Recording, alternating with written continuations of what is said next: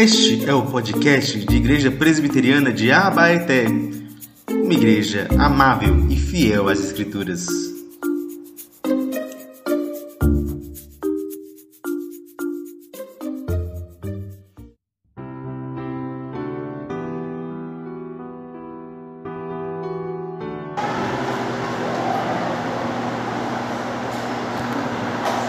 Segundo aos Coríntios, capítulo 4, versículo 13, nos diz: Tendo, porém, o mesmo espírito de fé, como está escrito: Eu criei, por isso falei. Também nós cremos e por isso também falamos, sabendo que aquele que ressuscitou o Senhor Jesus também nos ressuscitará com Jesus e nos apresentará juntamente com vocês, porque tudo isso é para o bem de vocês, para que a graça, multiplicando-se, torne-se abundante as ações de graça por meio de muitos para a glória de Deus. Por isso não desanimamos. Pelo contrário, mesmo que o nosso ser exterior se desgaste, o nosso ser interior se renova dia a dia. Porque a nossa leve e momentânea tribulação produz para nós o eterno peso de glória acima de toda comparação. Na medida em que não olhamos para as coisas que se veem, mas para as que não se veem. Porque as coisas que se veem são temporais, mas as que não se veem são eternas. Amém? Vamos orar mais uma vez. Pai, muito obrigado, Senhor, porque Tu és fiel em toda a Tua palavra.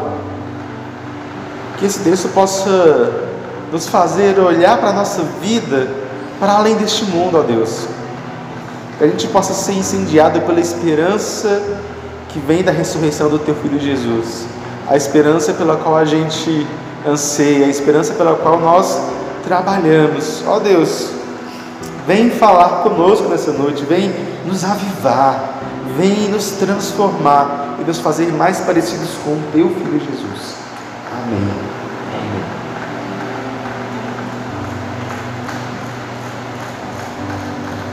Meus irmãos, você está preparado para o que vem à sua frente?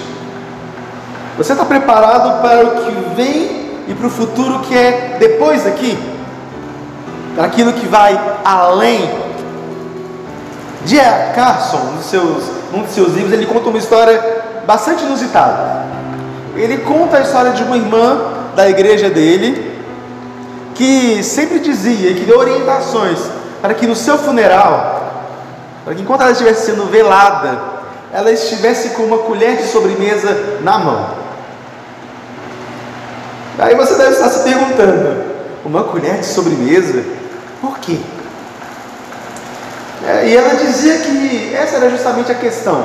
Ela queria que todo mundo que estivesse no velório dela estivesse olhando para aquela situação e perguntando: por que, que tem uma colher de sobremesa na mão dela? Então as pessoas poderiam dizer: Olha, todo jantar que ela dava na casa dela, ou que ela participava, ela dizia que ela amava a sobremesa. E que a sobremesa era a melhor parte. Ela sempre pegava a colher e dizia: A melhor parte começou, a melhor parte está por vir. E ela queria então que todos soubessem que agora que ela havia morrido, havia chegado a melhor parte. Ela queria que todos tivessem a sensação de que a melhor parte do jantar, que é a sobremesa, havia chegado para ela, de que agora ela estava bem, de que agora ela havia chegado no melhor e na melhor parte, porque agora ela estava com o seu Senhor, ela estava com Cristo. Agora chegou a melhor parte. Essa pequena anedota, ela nos faz pensar e me faz pensar sobre como a gente tem que pensar sobre o nosso futuro sobre o nosso futuro além daqui, sobre a nossa própria visão de futuro. Perceba, a gente vive num mundo em que esse é um assunto apagado.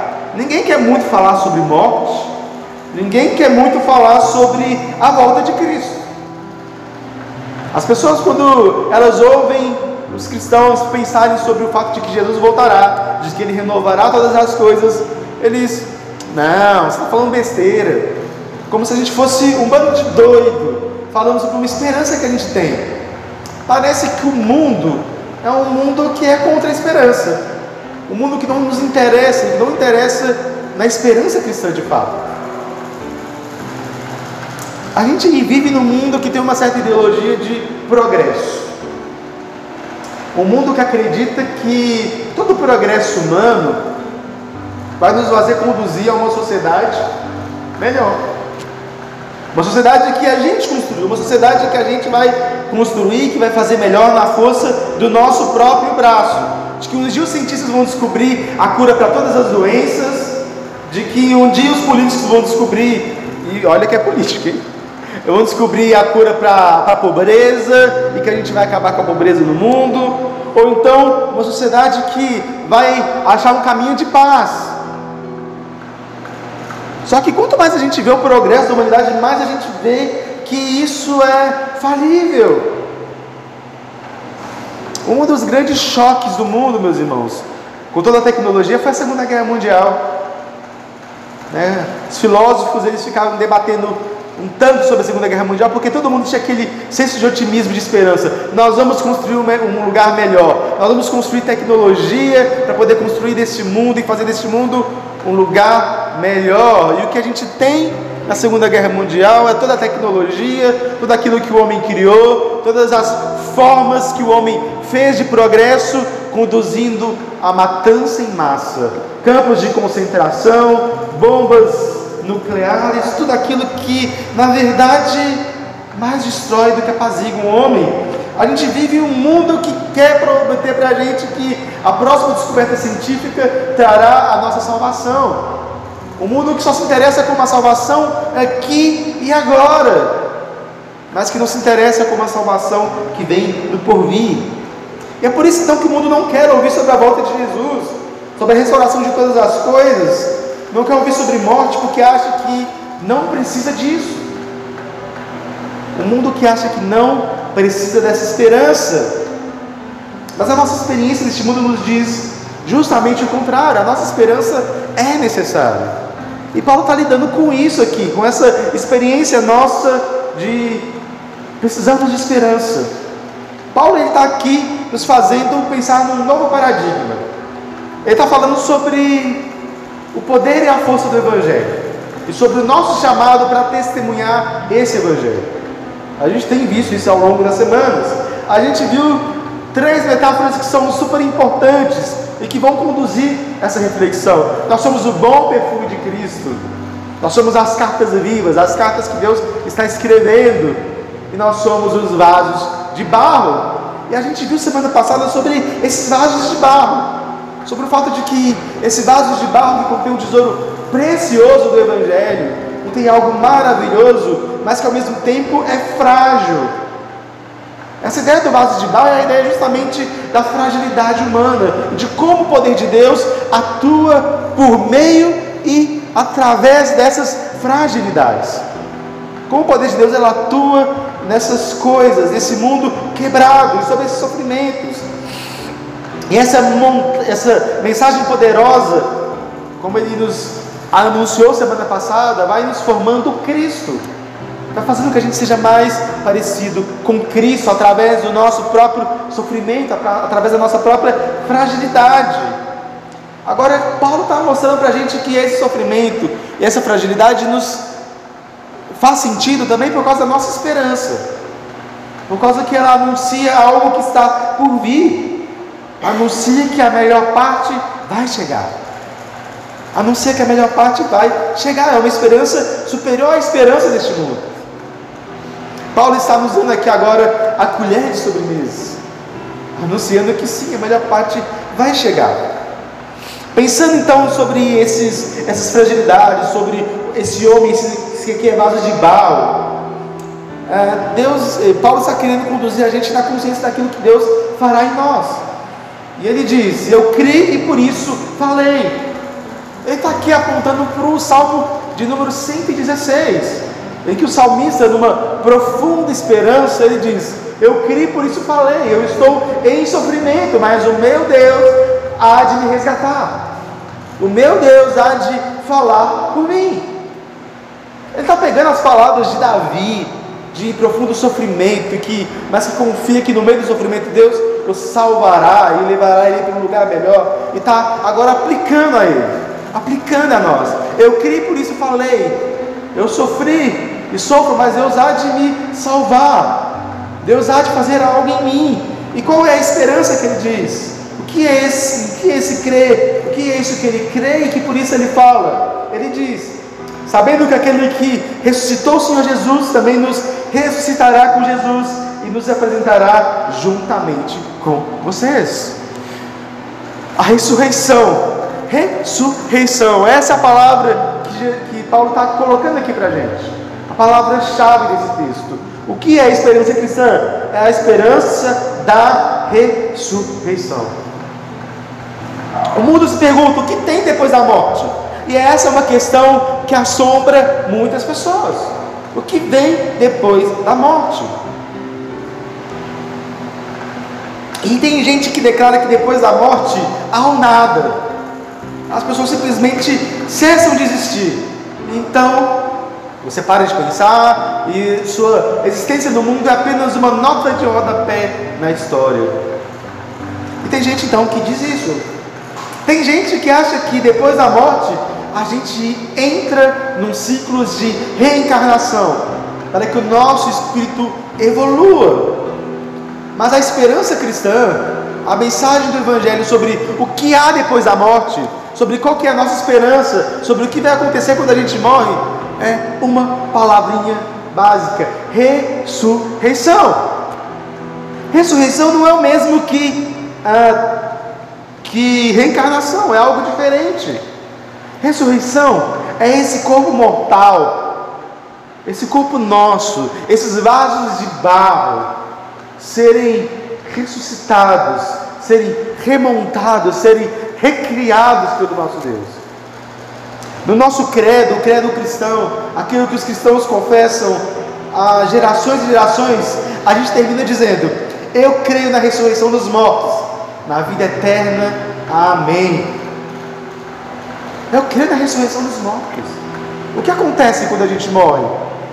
Bem, há muita discussão sobre que acontece exatamente depois que a gente morre. Mas o que a palavra de Deus nos garante é ressurreição. Ressurreição. A esperança cristã então consiste nisso, de que não apenas a nossa alma, mas que também o nosso corpo é ressuscitado e é também glorificado e será glorificado no dia que Cristo voltar. Porque no dia que Cristo voltar, as trombetas soarão e os mortos se levantarão, então nós estaremos diante dele, diante do seu julgamento. Haverá ressurreição, e todo este mundo será renovado pela graça de Deus. Toda essa criação será renovada pela graça de Deus. Isso é importante, meus irmãos, e nos faz pensar por que a doutrina da ressurreição é tão importante. Porque o mundo, existe um mundo que acredita que apenas a nossa alma importa. Tem doutrinas que falam que a gente precisa falar e pensar no bem da nossa alma. E isso é verdade. Mas não apenas a nossa alma, mas o nosso corpo também importa. A verdadeira ressurreição, a verdadeira crença, a verdadeira esperança cristã, não é de que as nossas almas estarão no céu. A gente às vezes tem essa imagem, né? Do céu, aquela coisa chata, todos os anjinhos cantando e a gente, como se fosse um anjinho cantando com harpa na mão. Mas não, a ressurreição nos garante que o nosso corpo também vai estar ali. Que esse mundo também vai ser renovado, que essa matéria também será recriada. Existem gerações e gerações de pessoas que acreditam na mentira grega de que o mundo das ideias, que somente o espiritual importa, mas não.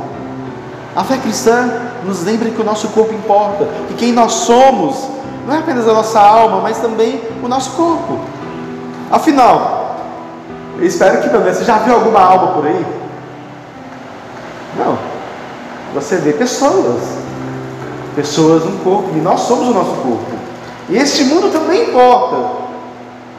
A gente vive num mundo em que muitas pessoas que têm essa tendência espiritual, espiritualista, pensam: ah, eu não preciso cuidar desse mundo, vai tudo ser destruído, vai tudo acabar. Não, este mundo também importa. Deus criou e ama este mundo. Deus criou todas as coisas e faz com que este mundo importa. E aí, a ressurreição nos garante isso. Nos garante que este mundo renovado por Deus, que nós que somos amados por Deus, nós seremos transformados. Deus nos ressuscitará dos mortos. Deus fará com que nosso corpo mortal ganhe vida e nós ressuscitaremos com Ele. E por que, que a gente pode falar que a gente tem essa esperança? Por que, que a gente pode dizer que eu creio na ressurreição dos mortos? Porque o próprio Jesus ressuscitou. E é isso que Paulo está mostrando aqui para a gente. Ele crê na nossa ressurreição porque Jesus ressuscitou, Jesus foi o primeiro. O fato de que no domingo de manhã, num santo domingo como hoje, Jesus Cristo que estava ali, depois de ser crucificado, fez com que aquela pedra se abrisse e ele levantou. É aquele hino que a gente gosta de cantar, porque ele vive, eu posso crer no amanhã. Porque ele vive, nós podemos crer no amanhã, porque ele foi aquele que venceu a morte. Ele é aquilo que a palavra de Deus chama de um primogênito dentre os mortos, porque na ressurreição dele, na morte dele, nós somos salvos, na ressurreição dele, nós somos justificados, e agora a gente tem a nova criação, aquilo que Deus está começando a fazer no corpo de Jesus. E aí, no corpo de Jesus, a gente tem Ele trazendo salvação e Ele garantindo essa ressurreição para nós. É porque Jesus ressuscitou dos mortos, é porque Ele venceu a morte, nós também venceremos a morte. Nós também venceremos esse que é o temor de todos os homens. Nós podemos crer no amanhã, nós podemos crer que nós estaremos em glória com Ele, porque Jesus ressuscitou. E é essa a ideia que Paulo quer cravar em nossas mentes que esses vasos de barro, que essa fragilidade, ela vai ser transformada. Nós que somos vasos de barro frágeis, que contemos um tesouro precioso, nós seremos transformados no próprio tesouro. Nós seremos transformados no próprio tesouro, porque nós seremos transformados à imagem de Cristo.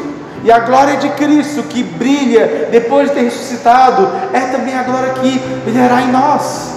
A glória de Deus na face de Cristo será a glória de Deus e a glória de Cristo em nossa face. É isso que Paulo está nos ensinando. E agora, a partir do versículo 19, 16, Paulo está querendo mostrar como é que essa verdade da ressurreição, como é que isso faz com que agora a gente possa ter a, a nossa vida impactada agora, no presente momento. Como é que isso vai nos transformar? Como é que isso vai nos animar? O que isso vai nos ensinar?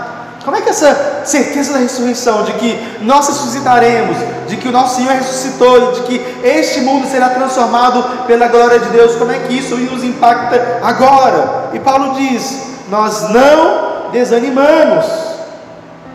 Por isso nós não desanimamos, nós continuamos, nós podemos continuar, nós podemos viver nesse mundo animados, porque a ressurreição acontecerá.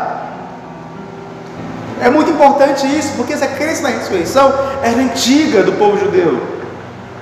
E a ressurreição de Jesus é a prova de que ela é real. Isso nos ensina então que nesse mundo cheio de fragilidades, cheio de coisas que vão querer nos, nos desanimar, nesse mundo quebrado, nós não desanimaremos, porque o Senhor Jesus ressuscitou e nós também ressuscitaremos. E por isso nós não desanimamos. Ele continua dizendo: o nosso exterior se desgasta, mas o nosso interior se renova a cada dia. A gente vive nesse mundo como vasos de barro, vasos quebrados, vasos que estão sendo desgastados, que o uso e que a vida debaixo do sol, esse mundo quebrado, esse mundo caído, vai fazer com que o nosso corpo ou que a nossa alma muitas vezes desanime. Nós temos doenças, nós temos coisas que vão nos abater, como a gente viu semana passada, a gente vai ser perseguido, a gente vai ser exonerado deste mundo. Mas em tudo aquilo, Deus está fazendo algo em nós. Porque essa nova vida, essa nova vida que brotou em Jesus Cristo, embora a gente não tenha ela completamente, porque nós ainda não ressuscitamos, nós temos ela já presente em nós. Essa nova vida de Cristo já impacta o nosso coração. Essa nova vida de Cristo, essa nova vida em Cristo, é o poder do Espírito Santo em nós, que nos renova no nosso interior. Então a gente pode estar desgastado, mas o nosso interior, o tesouro de barro que está em nós, é renovado. Porque o Evangelho de Cristo nos consola, o Evangelho de Cristo nos transforma, faz com que a gente pegue os nossos pecados, afaste os nossos pecados e dia após dia a gente vence esses pecados. É a nova vida de Cristo em nós, é a nova vida em Cristo que nos renova. E assim, a nossa leve e momentânea tribulação produz para nós um eterno peso de glória. Porque o sofrimento do presente, o sofrimento desse mundo, traz para a gente um eterno peso de glória. Que Paulo está querendo argumentar aqui é que Deus vai pegar esse sofrimento, vai pegar aquilo que a gente passa, vai pegar as dores deste mundo, as dores que a gente passa, as nossas dores mais profundas, e vai transformar isso em algo que é para a glória dele, transformar isso em consolo. E aqui a lógica que é a seguinte: tem muita tristeza? Tem, mas maior será o consolo. Tem muita dor, tem muito machucado, mas maior será a cura. Tem muita luta, maior será a vitória. Porque quanto maior é o sofrimento, quanto maior é a dor, quanto maior é a luta, maior é o consolo, maior é a glória, maior é aquilo que a gente tem diante de Deus. Essa é a promessa do Evangelho de que Deus vai pegar tudo isso e transformar em consolo, porque essas lágrimas serão enxugadas. E o sofrimento do tempo presente não pode se comparar com a glória que há de ser revelada em nós. Paulo nos diz isso lá em Romanos hoje. O sofrimento do tempo presente não pode ser comparado. É por isso então que esse peso de glória é para nós algo precioso, porque é, Deus está nos chamando a viver essa glória, a viver e esperar essa transformação. Viver na expectativa de que essa glória de Cristo há de ser revelada em nós de maneira plena. E isso nos ajuda a pensar e a olhar para esse mundo, entendendo que este mundo quebrado, este mundo caído, haverá de ser transformado. E a gente espera. E a gente vive nessa esperança, a gente vive nessa expectativa de que Jesus retornará, de que esse retorno de Cristo haverá de transformar o mundo em glória, haverá de transformar o nosso sofrimento, haverá de transformar a nossa dor em glória. Essa é a beleza do Evangelho, é isso que o Evangelho é, chama para olhar. O texto continua dizendo: a gente tem que olhar as coisas que se veem, mas não as que não se veem. A gente não tem que olhar as coisas que se veem, mas olhar as coisas que se veem. O chamado é para a gente viver a vida aqui, não olhando para as dores e para as rachaduras, mas olhando para aquilo que virá. Olhando como se gente estivesse com a colher de sobremesa na mão. A melhor parte está por vir. O que Deus fará? É o que Deus fará. A gente tem que olhar para esse mundo e pensar que a gente tem que crer e ter expectativa daquilo que Deus fará em nós. A gente não tem que olhar para as coisas que a gente pode ver, porque elas duram pouco, elas são temporais. Às vezes a gente coloca a nossa esperança nas coisas deste mundo, no emprego, no trabalho, na família, numa casa, e a gente tem sofrimento que vem disso, porque essas coisas elas são importantes, mas essas coisas que nos angustiam no presente, elas são vaidade, elas são temporárias. As pessoas que você ama, todas elas morrerão um dia. As pessoas que você ama, todas elas sofrerão. Você morrerá, você sofrerá. E nesse sofrimento, tudo é vapor, tudo é correr atrás do vento. Mas as coisas que a gente não pode ver, as coisas que Deus fará, as coisas que Deus está construindo em nós, as coisas que Deus há de fazer mais tarde, a renovação de todas as coisas, isso será eterno, isso jamais acabará. O amor de Deus por nós é eterno, a esperança que Ele está fazendo em nós é eterna, a nossa vida será eterna em Cristo. as coisas que a gente não pode ver, a nossa ressurreição, o novo céu, a nova terra, tudo isso será para sempre, é realidade pura da graça eterna de Deus. E assim o convite é a gente olhar para o futuro, olhar com fé nas promessas de Deus. Deus prometeu que nos ressuscitará, Deus prometeu que Ele fará todas essas coisas, e Ele nos deu uma garantia: a ressurreição do próprio Cristo. E é por isso então que Ele nos chama a continuar e a avançar, sem desanimar. Ele nos convida então a viver essa vida olhando para frente, olhando para o futuro, olhando para aquilo que Deus vai fazer. Ele diz: avante. A vida e as angústias são pesadas demais. Não desanime, a melhor parte está por vir. Avante. Parece que a gente empacou na vida, que as coisas não estão dando muito certo, mas não desanime. A melhor parte ainda vai vir. Avance. Tudo parece estar errado. Tudo parece ser um caos. Não desanime, avance, o melhor está por vir. E a gente caminha nessa esperança. A gente caminha nessa certeza. Avance. Há um ponto aqui importante também a se considerar. Um dos motivos pelo qual a gente está expondo essa carta é o modo como ela trata a nossa evangelização como ela nos inspira a falar desse amor de Jesus para outras pessoas. E essa boa mensagem do Evangelho, essa boa mensagem da ressurreição, faz parte da mensagem que a gente precisa pregar. O mundo precisa saber que existe um consolo maior. O mundo precisa saber que o nosso consolo não está que a gente vai é, reencarnar, ou que a gente vai morrer e apagar, ou que a gente vai ter uma alminha penada por aí. Não. O nosso consolo é a renovação de todas as coisas, o fato de que Cristo nos amou tanto que vai reformar o nosso corpo, reformar a nossa alma. Nós seremos transformados.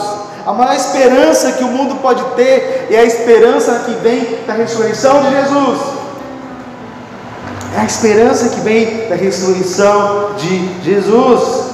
A esperança que é conquistada no braço do Cordeiro a sua morte e ressurreição. Essa é a esperança. A gente não tem que pregar uma vida melhor nessa terra.